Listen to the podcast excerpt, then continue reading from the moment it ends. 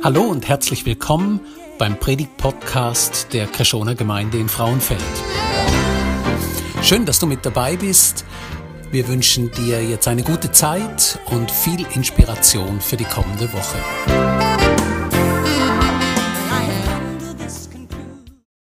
Unser Thema heute Morgen: Glaube im Kiesbett. Funktioniert unser Glaube auch neben der Ideallinie? Ich erzähle euch das Gleichnis von der Formel 1. Das steht in Markus 18. Nein, der Paul hat letzten Sonntag darüber die Serie angefangen vom Abraham und hat den Abraham als Stolperer bezeichnet. Und auch das Zeugnis von Elisabeth Glaumer hat mich sehr angesprochen, wie erdrückende Erwartungen, wie sie sie ihrer Gemeinde erlebt hat, sie dazu gebracht hat, da muss ich auf die Distanz gehen. Äh, wie sieht Glaube im Kiesbett auf? Die Predigt, die würde ich euch anraten, lasst die noch. Mich beschäftigt immer wieder die Frage, wie Gott uns wohl sieht, wenn wir versagen, wenn wir stolpern. Und wie begegnen wir Menschen? Was für Antworten geben wir, wenn da, wo wir glauben, das ist das Ideal, so beschreibt Gott doch unser Leben als Gläubige, nicht mehr möglich ist. persönliche Erfahrungen, auch in Verbindung mit meiner Rolle als Pastor, haben mich sehr beschäftigt und haben mich dazu gebracht, wir brauchen dringend auch eine Theologie fürs Kiesbett. Was meine ich da damit? Ich möchte euch ein paar Beispiele illustrieren. Vielleicht hast du das Gefühl, oh, den Fall kenne ich da täuschst du dich. Äh, leider gibt es da sehr viele ähnliche Fälle. Ich erzähle kein Beispiel von euch. Ich durfte in meinem Studium das Ideal gut kennenlernen. Äh, ich habe das Gefühl, ich wüsste ziemlich gut, wie man als Christ sollte leben Und dann durfte ich meine ersten Schritte als Prediger hier im Frauenfeld machen. Wir sind so mein Versuchskaninchen gewesen. und haben gemerkt, ganz viele Situationen, wo Menschen konfrontiert sind, die spielen sich nicht auf die Ideallinie ab. Ein Thema, das mich stark beschäftigt hat, ist Scheidung und Wiederverheiratung. Da habe ich meine Theologie und musste merken, ganz vielen Situationen leben wir davon, dass Gott uns eine zweite Chance gibt. Und ich habe mich durchgerungen zu dem, dass Gott auch in diesem Bereich zweite Chancen gibt. Und dass ich darf Menschen auch wieder verheiraten und erwarten, dass Gott einfach jetzt auch den zweiten Weg segnet. War für mich ein schwieriger Prozess. Ich habe dabei auch gemerkt, dass es nicht einfach eine generelle Entscheidung gibt, sondern dass jede Situation ein seelsorgerlicher Fall ist, wo es darum geht, auch genau anzuschauen. Ich bin dann später noch ein stärker konfrontiert worden mit dem, dass ich eine Frau begleitet habe, wo ihren Mann psychisch krank war und die Frau hat die Hölle erlebt. Und ich habe gekämpft und geschaut, wie kann man da die Situation ein bisschen verbessern. Bis nach zwei Jahren ich dieser Frau gesagt habe, und ich helfe dir. In deiner Trennung und mit deiner Scheidung. Als Pastor hat mich das sehr verunsichert. Wird mich Gott einmal zur Rechenschaft ziehen? Hey, du hast Leuten geholfen, scheiden? Und da steht doch, ich hasse Scheidung. Oder wir Gott mich einmal fragen, Andreas, wieso hast du zwei Jahre gewartet? Einfach nur, damit deine Theologie stimmt. Es gibt ganz viele Situationen, wo wir Gläubige genaue Vorstellungen haben, wie es aussehen sollte. Und dann treibt der Glauben auch ganz komische Blüten. Erschreckend war für mich, wo ein Mädchen aus einer gläubigen Familie, eine Vorzeigefamilie, ungewollt schwanger worden ist. Was macht man jetzt? Ganz einfach, sofort heiraten. Und dann ist alles wieder in Ordnung. Und das ist geschehen. Und niemand hat die Frage gestellt, was ist das für ein Mann, wie passt das? Und es ist eine ganz grosse Not daraus entstanden. Noch geschockter bin ich, und die Geschichte mitbekommen habe, dass in einer noch gläubigen Familie der Vater seiner Tochter gesagt hat, wo sie ungewollt schwanger war, willst du nicht abtreiben? Das war weniger schlimm, wie das Gesicht verlieren. Dass das Ideal nicht mehr stimmt, wo man versucht aufrechtzuerhalten. Eine Geschichte hier von Frauenfeld, aber wo euch nicht betroffen hat. Ich habe einen Mann begleitet, wo im Endstadion Krebs war. Er hat durch da noch dürfen zum Glauben finden, durch die Not. Und eines Tages da im Spital hat er mich gefragt, Andreas, jetzt mag ich nicht mehr.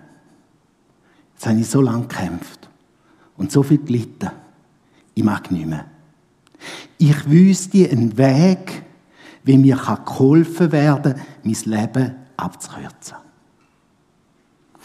Und als Theologe, da haben wir eine Theorie über Selbstmord, oder nicht?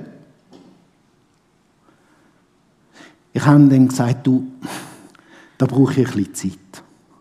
Da muss man ein bisschen überlegen. Ich war nicht vorbereitet, auch nicht für eine Kiesbett-Theologie. Er durfte dann drei Tage später sterben, ohne Nachhilfe. Aber die Frage bleibt, wie sieht es aus, wenn Menschen gestrandet sind und das Ideal nicht mehr funktioniert? Ich möchte euch da anhand vom Formel 1 Rennen zeigen. Der Paul hat darüber geredet, über das In- oder Out-Konzept. Und da möchte ich aufgleichen aufgreifen. Aber ich vergleiche es mit einer Formel-1-Strecke. Da gibt es eine Piste und es gibt ein Kiesbett. Und ich vereinfache es jetzt einfach. Ihr dürft trotzdem nicht denken, das sei so eine Schwarz-Weiß-Geschichte. Wir wissen nicht immer genau, wo die Piste anfängt oder das Kiesbett aufhört. Mit Piste meine ich Gottes geniale Vorstellungen. Für dich und mich, für die Welt. So, wenn er sich's wünscht. Und Kiesbett ist all da, wo prägt ist durch die gefallene Schöpfung. Die Folge von der Sünde. Alles Zerbrochene. Unser Stolpern. Alles, an dem wir auch noch leiden. Auch, wie wir noch Teil sind von dieser Schöpfung. Und da sind wir teilweise Täter und teilweise Opfer von dieser ganzen Geschichte. Jetzt, für einen Formel-1-Fahrer ist es ganz wichtig, dass er das Ideal kennt. Er weiß von jeder Kurve, in welchem Gang, mit welcher Geschwindigkeit. Er weiß ganz genau, um das Optimum zu erreichen, wo bremsen, wo einlenken und dann nicht mehr bremsen ich fahre völlig falsch durch die Kurve. Und dann wieder Gas geben am richtigen Ort. der kennt das. Es ist so wichtig, dass wir das Ideal kennen. Es ist so wichtig, dass du deine Bibel kennst und weißt, wie hat sich Gott dem vorgestellt. Aber das Rennen verläuft dann ein bisschen anders. Nicht ganz so ideal. Wir schauen uns einen Ausschnitt von Imola in Italien an. It's lights out and away we go. Verstappen gets an excellent reaction. Hamilton, though, is ahead of Perez, but not for long, as Max Verstappen now on the inside joins Hamilton in battle. It is Hamilton and Verstappen, Verstappen and Hamilton wheel to wheel going into the field of uh, the Tamburello chicane. Hamilton is forced wide and he's lost a little bit of bodywork as well. Sergio Perez is in second, third place at the moment, looking to make it into second. The rest covered in a blanket of spray. Verstappen leads the Emilia Romagna Grand Prix to Sergio Perez for overtaking while the safety car is deployed. He misses he, two cars overtake him. Gasly goes through as well, and then he.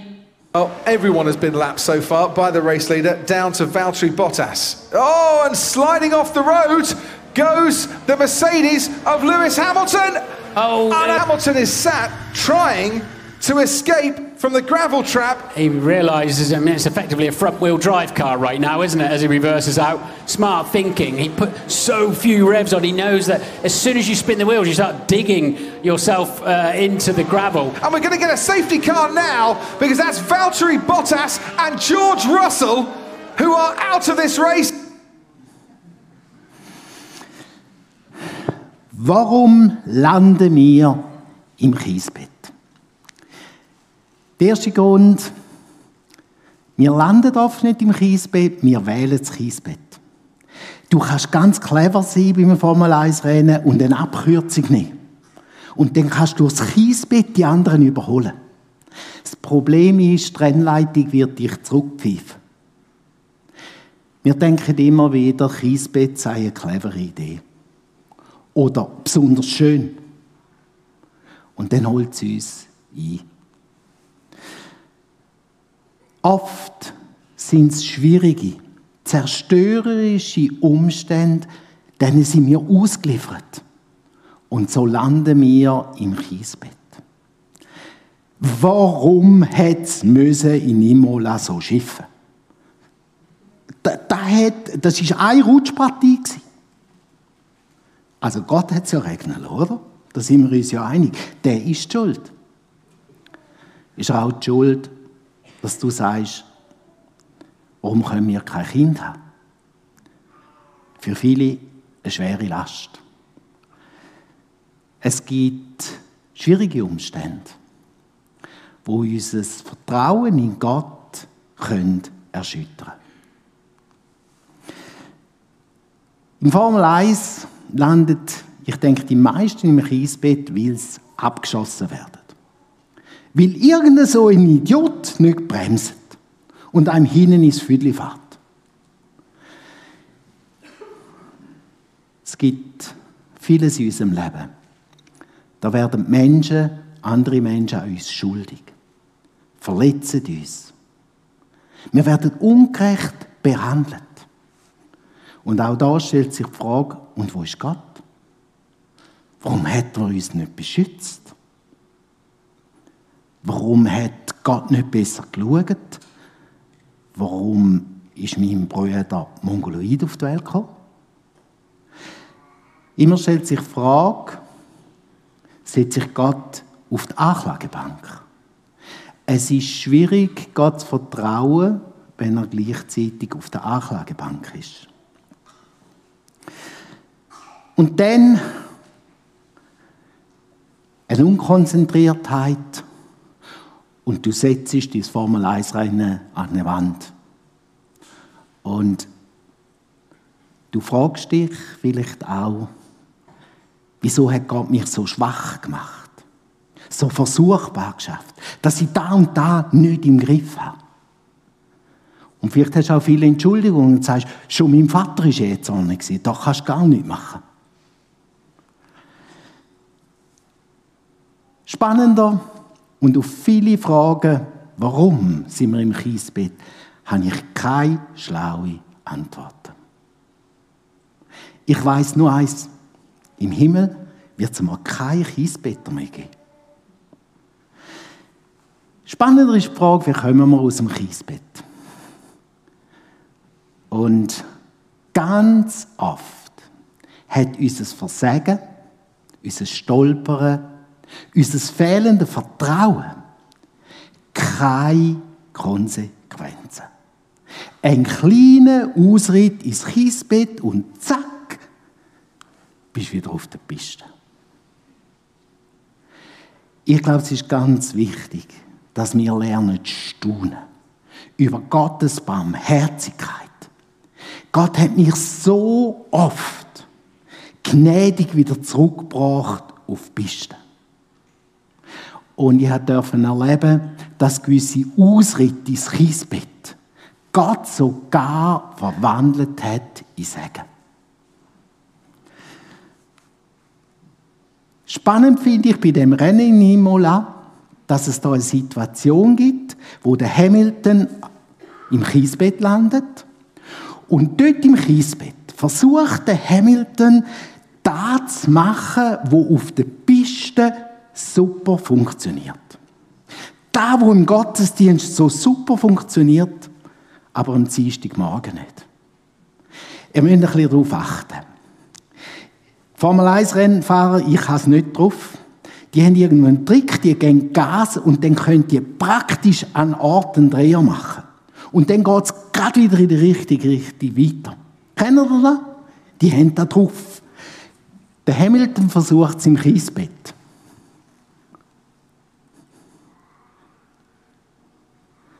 Haben ihr es gesehen, wenn er Gas gegeben hat im Kiesbett? Was wäre fast passiert?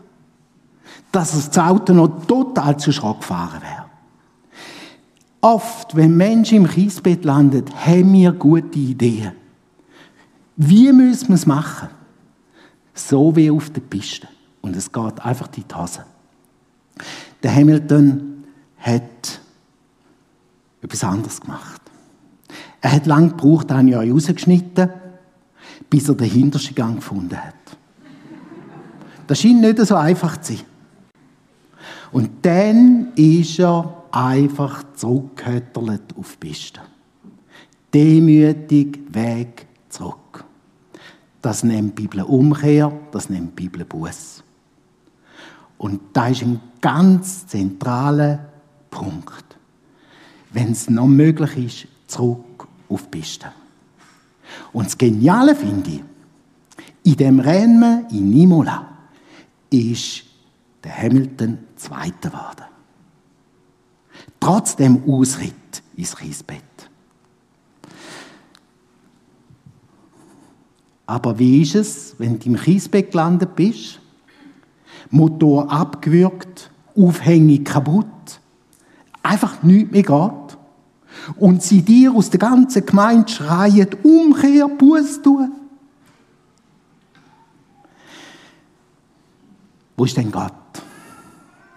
Ist denn Gott auch mit uns im Kiesbett, wenn das Ideal nicht möglich ist? Und ich kann noch eins sagen, und das ist für mich tröstlich. Und vielleicht gehöre ich auch dazu. Einige von uns überqueren Ziellinien auf einem Abschleppauto. Und das ist auch eine gute Lösung. Ich erzähle euch jetzt die Geschichte von der Hagar. Gott führte Abraham aus dem Zelt nach draußen und sagte zu ihm, schau dir den Himmel an und versuch die Sterne zu zählen. Genauso werden deine Nachkommen sein, unzählbar. Oh, falsch Knopf. Da sagte Sarah zu Abraham, der Herr hat mir keine Kinder geschenkt. Schlaf du mit meiner Sklavin, vielleicht kann ich durch sie Kinder haben. Abraham war einverstanden, abkürzig durchs Kiesbett. Da beklagte Sarah sich bei Abraham. Jetzt, wo Hagar weiß, dass sie schwanger ist, verachtet sie mich. Abraham entgegnete ihr, sie ist eine Sklavin. Mach mit ihr, was du für angebracht hast, hältst. In der folgenden Zeit behandelte Sarai Hagar so schlecht, dass sie davon lief. Und dann landet Hagar im Kiesbett. Sie ist vorher schon halb drin. Gewesen. Und in dieser Situation, dort in der Wüste, sucht und findet Gott Hagar. Nicht im Tempel, im Kiesbett. Der Engel des Herrn fand sie an einer Quelle in der Wüste. Und Gott kennt Hagar. Er weiß, wie es ihr geht. Er nimmt Anteil. Hagar, Sklavin Sarais, woher kommst du und wohin gehst du? Und dann, dann darf Hagar den Gott kennenlernen. Und Hagar gibt Gott einen Namen. Sie sagt, du bist ein El Roy. Du bist der Gott, wo mich sieht. Der Gott, wo mich hört. Der Gott dürft Hagar kennenlernen im Kiesbett. Spannend ist, dann passiert kein Klapf und Hagar steht wieder auf der Piste. Nein, Gott sagt ihr, geh zurück, bleib Sklavin. Und Gott versucht nochmal eine zweite Runde. Hagar und Sarai miteinander. Denen will ich helfen, dass sie den Schlag kämpfen. Eines Tages bemerkte Sarah, wie Ismael sich über Isaak lustig machte. Darüber wurde sie sehr zornig und bedrängte Abraham. Jag diese Sklavin und ihren Sohn fort.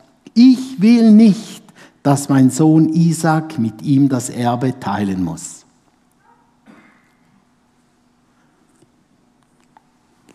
Abraham war damit gar nicht einverstanden. Aber Gott sagte zu ihm, und ich könnte in der kleinen Gruppe die Geschichte noch ein bisschen genau anschauen, die ist wahnsinnig spannend. Aber Gott sagte zu ihm, sträube dich nicht dagegen, den Jungen und die Sklavin wegzuschicken. Tu alles, was Sarah von dir fordert, denn nur die Nachkommen deines Sohnes Isaaks werden das auserwählte Volk sein. Am nächsten Morgen stand Abraham früh auf, er holte etwas zu essen und einen Ledersack voll Wasser, hängte Hagar alles über die Schulter und schickte sie mit ihrem Sohn weg. Und jetzt stellt ihr euch Hagar vor. Wir können die Geschichte locker lassen. Stell dir vor, du siehst Hagar. Und wo ist jetzt der Gott, wo mich hört, wo mich sieht? Wo ist der Elroy in dieser Situation? Hagar irrte ziellos in der Wüste von Persheba umher. Bald ging ihnen das Wasser aus. Da ließ sie den Jungen unter einem Strauch zurück und setzte sich etwa 100 Meter davon entfernt auf die Erde. Ich kann nicht mit ansehen, wie das Kind stirbt, weinte sie. Aber Gott hörte den Jungen schreien. Hey, Gott ist im Kiesbett. Der Engel Gottes rief Hagar vom Himmel herab zu. Warum weinst du, Hagar? Hab keine Angst. Gott hat das Schreien des Kindes dort unter dem Strauch gehört. Steh auf, nimm den Jungen und halt ihn fest an der Hand, denn ich werde seine Nachkommen zu einem großen Volk machen. In dieser Situation gibt Gott der Hagar Zukunft, Hoffnung und sagt Hagar, das ist nicht das Ende. Ich bin da. Ich schaue. Ich sehe dich. Dann ließ Gott Hagar einen Brunnen sehen. Sie füllte ihren Ledersack mit Wasser und gab dem Jungen zu trinken. Gott kümmerte sich auch weiterhin um Ismael.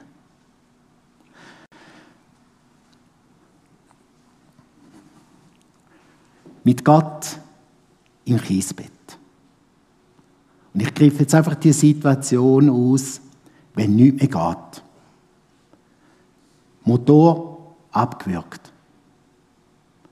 Auch dann sieht dich Gott. Er hört dich. Er ist bei dir. Und Gott, und da finde ich so faszinierend, Gott gibt in diese Situation, völlig verkachelt, gibt Gott Hoffnung, Zukunft. Gott gibt Sinn und Würde in dieser Situation. Und Gott schenkt Segen. Auch neben der Ideallinie. Wenn wir eine Theologie haben, wo Segen abhängig ist von deiner Performance, wie gut du machst auf dieser Piste, dann haben wir ein ganz verkürztes Bild. Gott segnet trotz unserem Versagen.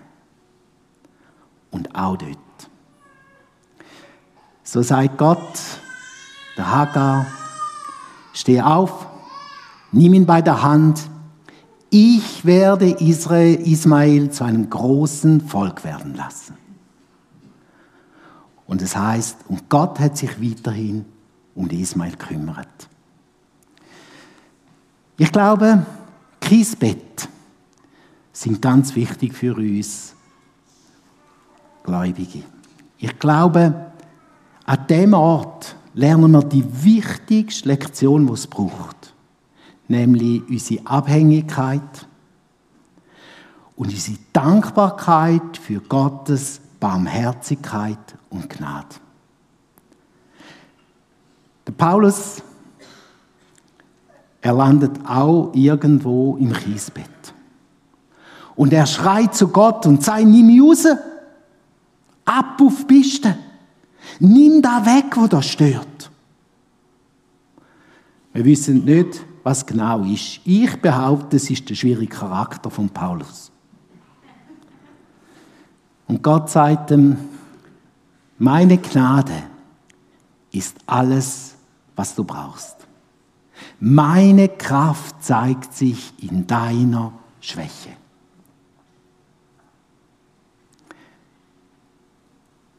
Kiesbett sind wichtige Erfahrungen und darum dürfen wir es nicht verleugnen, dass sie ein Teil sind von unserem Leben, um Gottes Barmherzigkeit zu begreifen und um uns ausstrecken nach ihm. Trotzdem, trotzdem bleibt Piste, die Ideallinie, das Beste, wo Gott für uns denkt hat. Und darum ist Buß, Umkehr, wenn immer da in welcher Form möglich ist, bleibt da Priorität in unserem Leben. Hinterste Gang suchen ist schwierig. Zurückhötteln. Umkehr. Umkehr wieder zurück zu dem, was Gott für dich denkt hat. Für mich ist das wichtig, auch zum Beispiel in einer zweiten Ehe gelten genauso die geniale Idee, wo Gott zu Ehe hat, wie in einer ersten Ehe. Vielleicht ist das Zurückgehen nicht dort an, wo die anderen Gläubigen sagen, dort muss man doch sein. Spannend finde ich bei dieser Frage, wie fühlen sich Kiesbeck-Gläubige in unseren Gemeinden?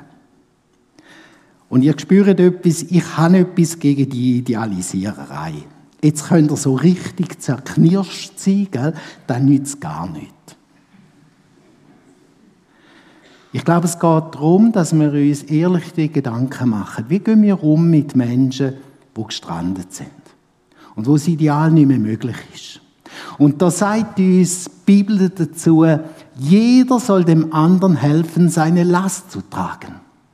Vor allem aber hört nicht auf, euch gegenseitig zu lieben, denn die Liebe deckt viele Sünden zu. Jedes Schrittli, alles, was dir darf gelingen, umzusetzen, etwas von dem, um Menschen dürfen hilfreich zur Seite stehen. Da, wo das Ideal nicht möglich ist oder wo gerade gestrandet sind. Ich glaube, es ist wichtig. Und ich hoffe, da nimmst du mit, dass man ehrlich und darum auch hilfreicher uns unserem Versagen stellen und mit dem Versagen auch lernen, umzugehen. Und ich glaube, das ist der Boden. Wenn wir Gottes Barmherzigkeit da drin dürfen erleben und verstehen dass wir dann von ganzem Herzen Gott dienen. Und ich glaube, es ist eine Grundlage, dass der, sorry, Elende sollte, müsste glauben, darf es ein bisschen besser sein, kann ersetzt werden durch einen Glauben, wo einfach demütig sagt, Jesus, ich brauche dich. Zum Beispiel auch, um eine Situation auszuhalten, zu ertragen, die unerträglich ist. Ich bete. Vater im Himmel, ich danke dir für alle die Kiesbett-Geschichten, die uns die Bibel präsentiert.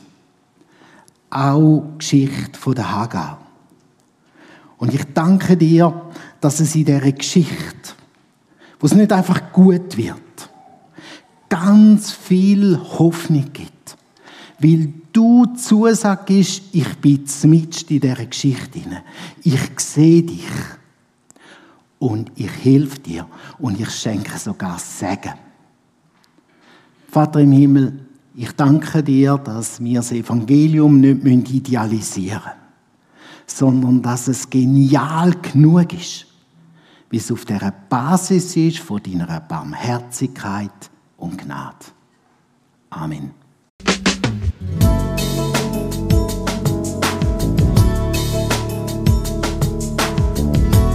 Schön, dass du mit dabei warst. Wir hoffen, du konntest durch diese Predigt profitieren.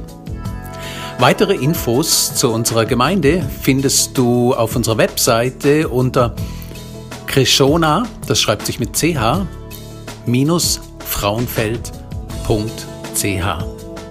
Wenn du uns eine Nachricht schicken willst, dann schick uns doch einfach eine E-Mail auf die Adresse info at frauenfeldch So wünschen wir dir noch eine gute Woche und freuen uns, wenn du das nächste Mal wieder mit dabei bist. Tschüss.